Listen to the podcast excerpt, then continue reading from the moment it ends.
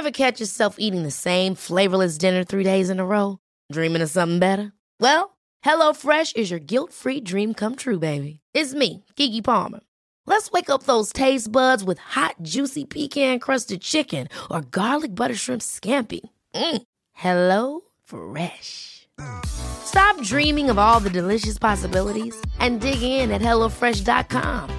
Let's get this dinner party started.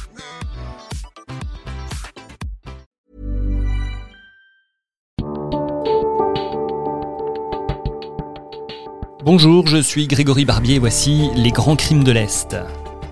Les procès impliquant des avorteuses étaient monnaie courante au début du XXe siècle, mais très rares ceux avec un aussi grand nombre d'accusés.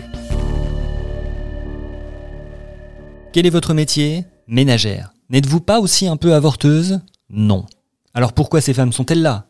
Je ne leur ai donné que quelques injonctions. C'est un procès inédit que celui qui se déroule devant les assises de la Meurthe-et-Moselle le 8 mai 1913. Inédit non en raison du chef d'accusation, banal à cette époque, mais par le nombre de personnes concernées. En témoignent d'ailleurs les commentaires des journaux. De mémoire d'homme, on n'avait pas vu un tel amoncellement d'accusations et d'accusés, écrit l'impartial de l'Est. Procès sensationnel, ajoute l'Est républicain, avant de préciser cette bande qui n'a rien de tragique, envoyait des anges au ciel. Elles sont effectivement 19, deux ne se sont pas déplacées, agglutinées dans le box étroit. Quant au 22e accusé, un amant, on lui a fait une place à part entre deux gendarmes. Ce fut une plainte de la justice belge qui déclencha cette affaire. Le 15 septembre 1912, une habitante de Allonsy, en Belgique, mourait du tétanos. Avant de rendre son dernier soupir, celle-ci avait confié que la maladie dont elle était atteinte avait été occasionnée par des manœuvres abortives qu'une femme de Longwy lui avait fait subir. L'autopsie du cadavre démontre effectivement que la mort est bien consécutive à un avortement. Une lettre anonyme émanant sans doute d'une autre avorteuse nomma la coupable, une ménagère de Longwy de 41 ans.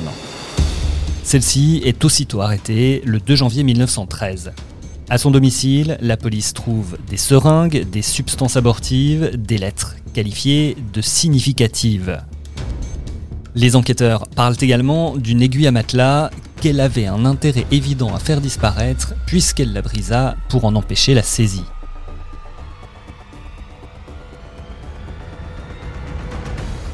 Si l'accusée reconnaît la plupart des faits, elle affirme néanmoins qu'elle n'y est pour rien dans le décès de la femme belge. Elle explique également que ce n'est pas elle qui courait après les clientes, mais celle-ci qui sollicitait ses services. Et encore, je n'acceptais de rétribution que des plus fortunés. Le ministère public souligne que l'utilisation de ces substances, d'abord confinées aux villes, s'étend de plus en plus aux campagnes. Tout cela à cause de ces faiseuses d'anges qui ne sauraient être trop sévèrement punies, selon les termes rapportés dans la presse. Double circonstance aggravante pour l'accusé, la natalité baisse en France dans des proportions alarmantes. Elle a donc fait plus de mal qu'une épidémie, écrit le journal nancéien L'Impartial de l'Est, qui n'oublie pas de préciser C'est une Allemande. Est-ce une manière à elle de pratiquer en France son patriotisme? L'Est républicain préfère ironiser sur l'accusé qui, ouvrons les guillemets, contribua à peupler tout un paradis alors qu'elle dépeuplait la France. L'avocat de la défense a arguer que sa cliente opérait par bon cœur et non pas pour l'argent, qu'elle se laissait émouvoir par la situation de ces femmes qui, pour des raisons diverses, craignaient de voir augmenter leur famille.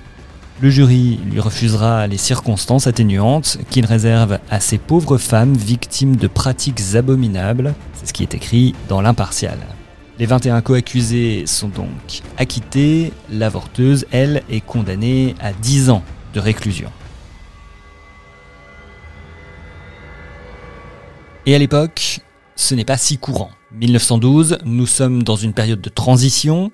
Jusqu'à la fin du 19e siècle, l'avortement n'est pas considéré comme un crime contre une personne et la loi ne va changer qu'en 1920.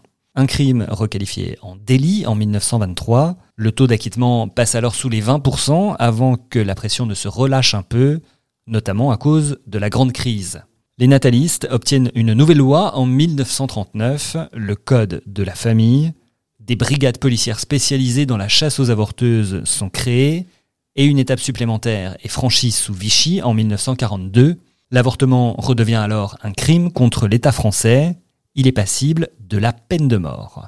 Deux dates compteront ensuite. 1955, l'avortement thérapeutique est autorisé. Et en 1975, la loi Veil autorise désormais l'interruption volontaire de grossesse. C'était Les Grands Crimes de l'Est, 10 ans de prison pour la faiseuse d'ange, un texte écrit par Jérôme Estrada. Si vous aimez ce podcast, dites-le nous avec des notes et des commentaires. À bientôt pour d'autres affaires.